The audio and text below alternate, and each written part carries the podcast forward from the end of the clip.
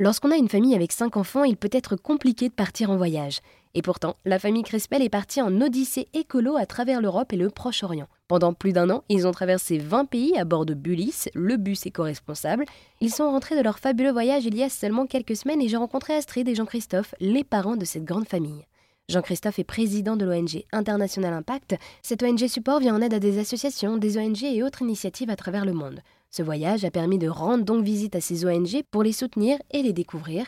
Mais pour partir aussi longtemps, il faut d'abord bien préparer le voyage. Astrid nous raconte par téléphone comment est-ce que les enfants ont réagi lorsque le projet de l'Odyssée Bus a été mis sur la table. Alors les plus jeunes euh, assez emballés et les plus âgés pas du tout emballés. bon, on leur en avait parlé quand même deux ans avant. Donc en deux ans, ça laisse le temps de se préparer psychologiquement et puis on a participé à des rassemblements de grands voyageurs qui leur a permis de rencontrer d'autres jeunes de leur âge qui avaient déjà vécu cette aventure.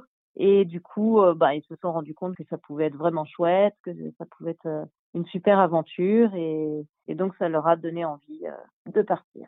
Et comment est-ce qu'ils ont fait pour suivre l'école?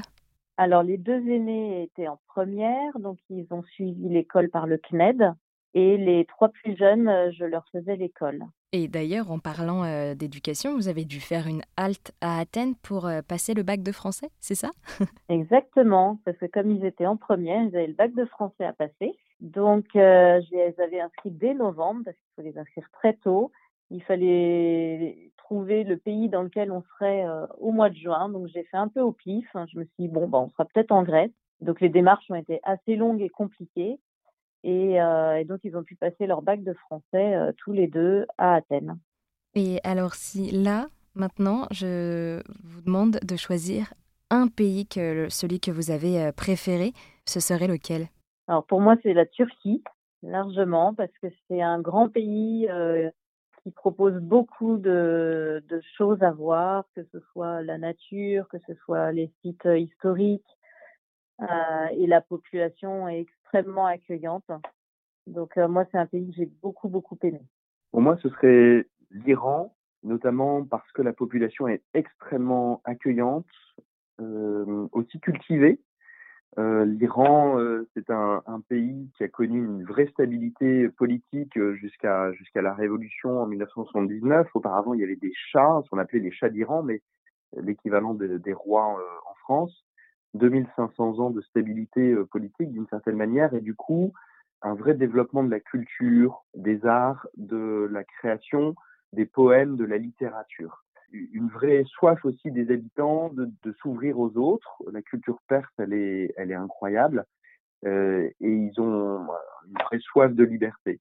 Donc euh, en ce moment, c'est sous les feux de l'actualité, mais on voyait vraiment déjà sur place il y a quelques mois ces hommes et ces femmes qui euh, voulaient être euh, un peu libérés d'un joug politique euh, qui est dominant. Hein. Aujourd'hui, c'est un ayatollah au pouvoir, mais la, la, population a vraiment soif de, de liberté, d'ouverture, et elle le mérite parce qu'elle est, elle est passionnante. Quels ont été les défis de ce voyage? Le défi principal, ça a été la résilience, c'est-à-dire notre capacité à surmonter les difficultés être en, ensemble à 7 dans un espace réduit, forcément, dans le bus. Les premiers mois, c'est pas simple, il faut que chacun trouve sa place.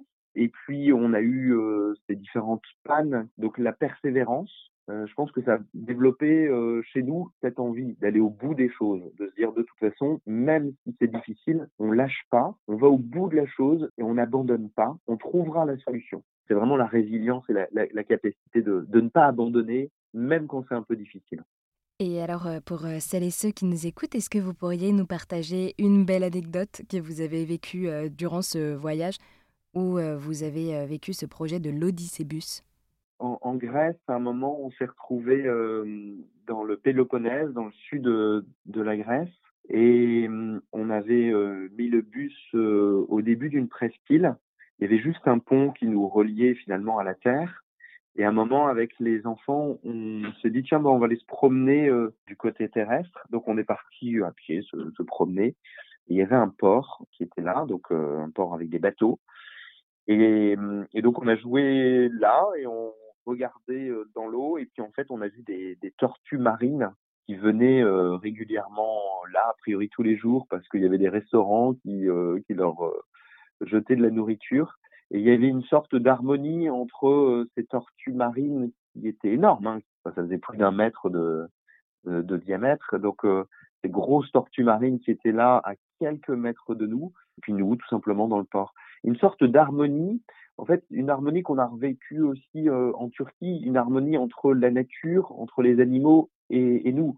Vous savez, en Turquie, les animaux peuvent être errants, il peut y avoir des chiens, des chats errants, mais du coup, la population s'en occupe.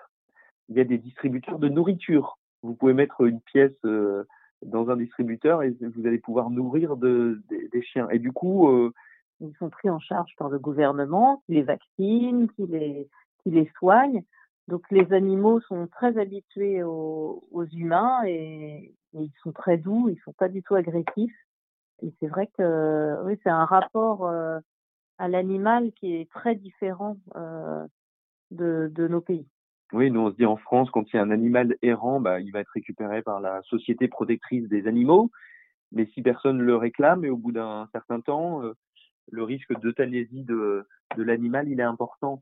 Euh, mais euh, là-bas, surtout pas. C'est l'animal, il est là, il est dans la rue. Vous avez des chiens qui sont, qui sont parfois plus grands que nos enfants. Hein, notre fille de 8 ans, il y avait des chiens qui étaient énormes, mais qui étaient tellement doux et gentils qu'ils venaient prendre des caresses de, de tout le monde. Donc une vraie belle harmonie qu'on a voulu ouais, exemplaire en fait. On, s'est dit c'est vraiment super de pouvoir euh, le vivre comme ça et c'est beau. C'est vrai que globalement dans, dans ce voyage, c'est tout ce qu'on a apprécié, c'est cette proximité avec la nature, euh, ce retour aux sources qui est vraiment fort quoi, dans un voyage.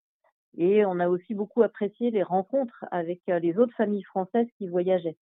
Et ça aussi, on a eu des, moments vraiment sympas d'échange avec des familles françaises. Et, puis pour nos enfants, ça leur faisait du bien aussi euh, de rencontrer d'autres jeunes de leur âge. Oui, puis sur, la route, quand on croise d'autres voyageurs, tous les milieux sociaux se mélangent. On peut euh, être à côté, enfin proche d'un camping-car où euh, la personne est chauffeur routier, euh, ou la personne d'à côté est assistant parlementaire, un autre va être architecte. Ben voilà, il y a différents profils et finalement, il y a beaucoup de, on a beaucoup de choses en commun. Et c'est bien de casser un petit peu ces, ces strates qu'on peut avoir parfois dans notre société où, où, les personnes ont tendance à avoir que des personnes du même milieu. À l'étranger, c'est pas du tout comme ça. Et du coup, c'est extrêmement enrichissant d'aller plonger dans les différents euh, milieux sociaux. Merci à vous deux. Pendant plus d'un an, vous avez traversé plus de 20 pays en Europe et au Proche-Orient à bord d'un bus avec vos cinq enfants.